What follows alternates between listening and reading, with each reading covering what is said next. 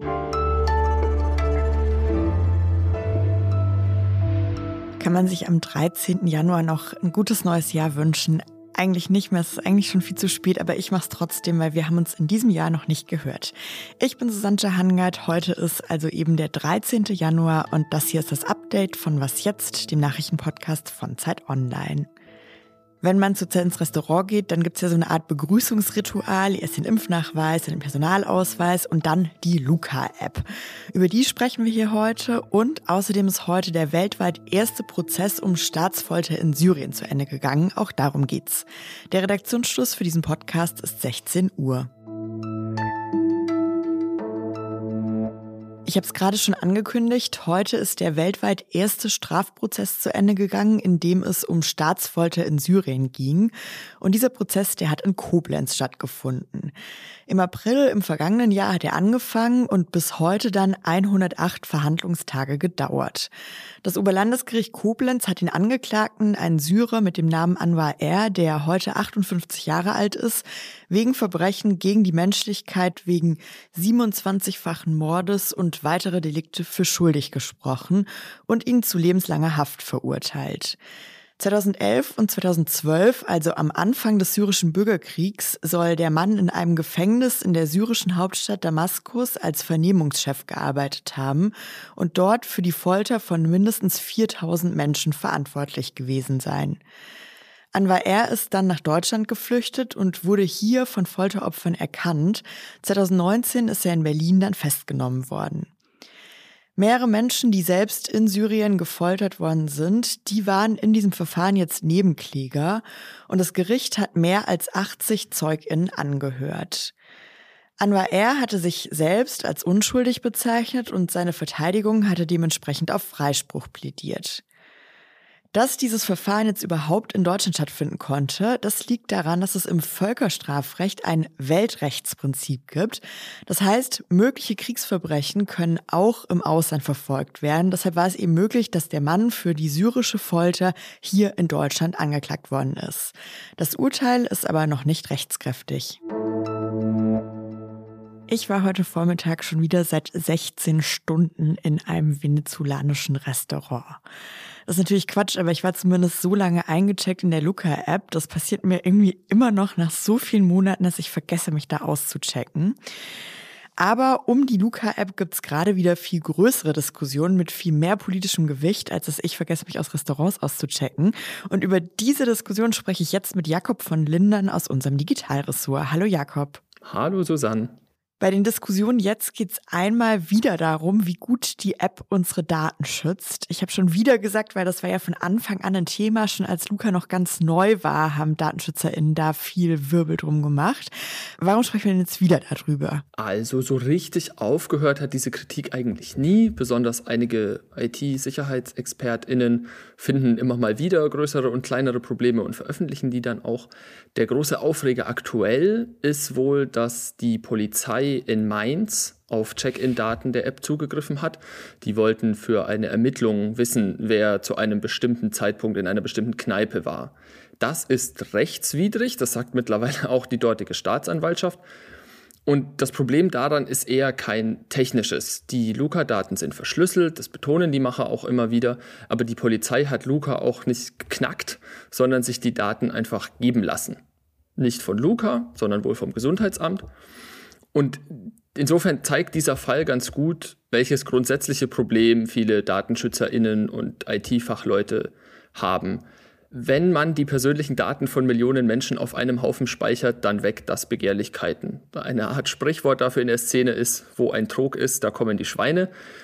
Die Kritik ist also gar nicht so sehr, dass Luca irgendwie schlecht programmiert wäre oder so, Viele Fachleute finden einfach, ein solches System sollte es überhaupt nicht geben.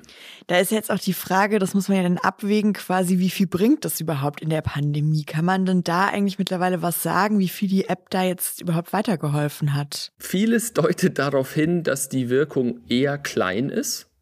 Die Macher verweisen immer wieder auf einzelne Gesundheitsämter, die sagen, dass Luca ihnen bei der Arbeit helfen würde oder geholfen hat. Zahlen zeigen aber immer wieder, in der Breite fragen die Ämter diese Daten wenig ab. Und insbesondere jetzt, aber auch schon in den vergangenen Monaten, wo die Inzidenzzahlen so hoch sind, kommen die Gesundheitsämter sowieso nicht mehr hinterher mit der Nachverfolgung von Kontakten und spätestens dann sind Listen, wie sie Luca generiert, nutzlos. Und die Corona-Warn-App zum Beispiel hat dieses Problem nicht.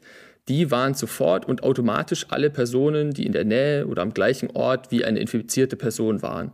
Und deswegen fordern jetzt sogar schon erste PolitikerInnen, man solle die Luca-App löschen und voll auf die Corona-Warn-App setzen. Das ist jetzt so, dass in Deutschland die Verwendung von der Luca-App Ländersache ist, wie so vieles eben hier. Und Schleswig-Holstein hat jetzt schon mitgeteilt, dass sie die App nur noch bis März verwenden wollen und die Lizenz dann nicht verlängern werden.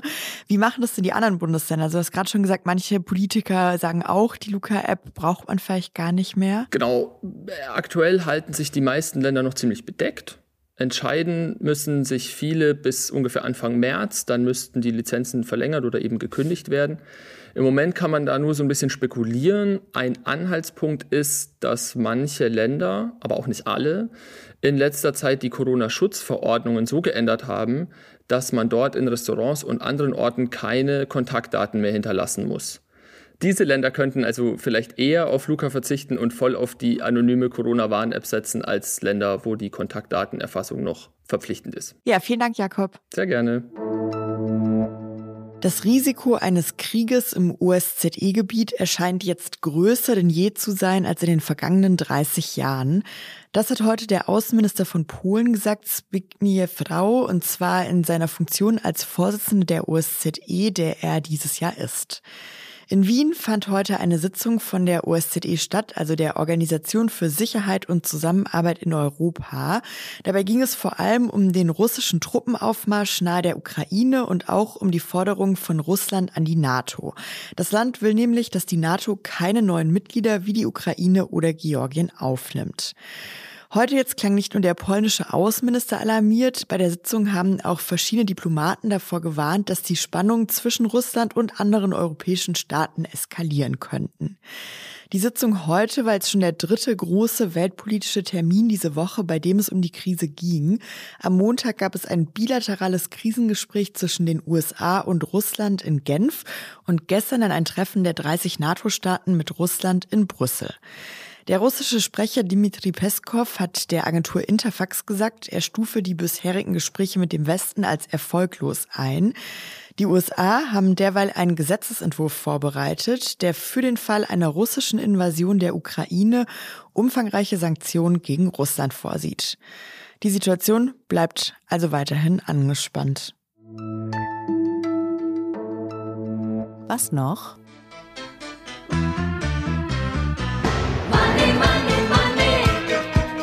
Geld ist immer wichtig, aber nicht nur, ob man welches hat, sondern auch, wer darauf zu sehen ist. Weil das ist ja schon eine ganz schöne Ehrung, wenn Porträts auf Geldscheine gedruckt werden oder Münzen mit dem Gesicht von jemandem geprägt werden. In den USA gibt's jetzt neue Gesichter auf den Münzen zu sehen und zum ersten Mal ist auch eine schwarze Frau dabei.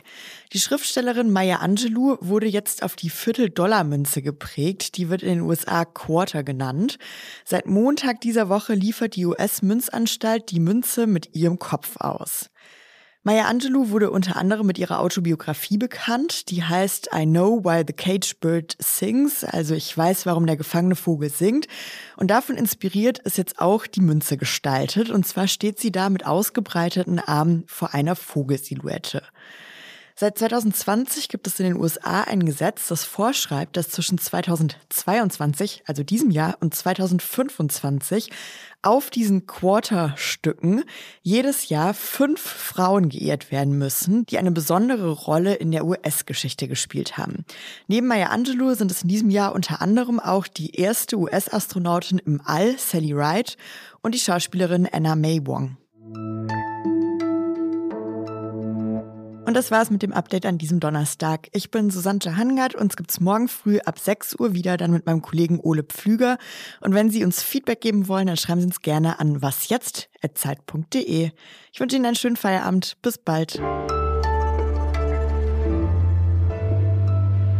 Alkohol, kein Kaffee, veganer Monat. Also dieser Januar ist ja irgendwie echt ganz schön anstrengend. Ich mache nichts davon und habe heute auf Twitter was gesehen, womit ich mich sehr gut identifizieren konnte. Zwar hat da jemand geschrieben, This month I'm doing something called January, where I try to make it through every day of January.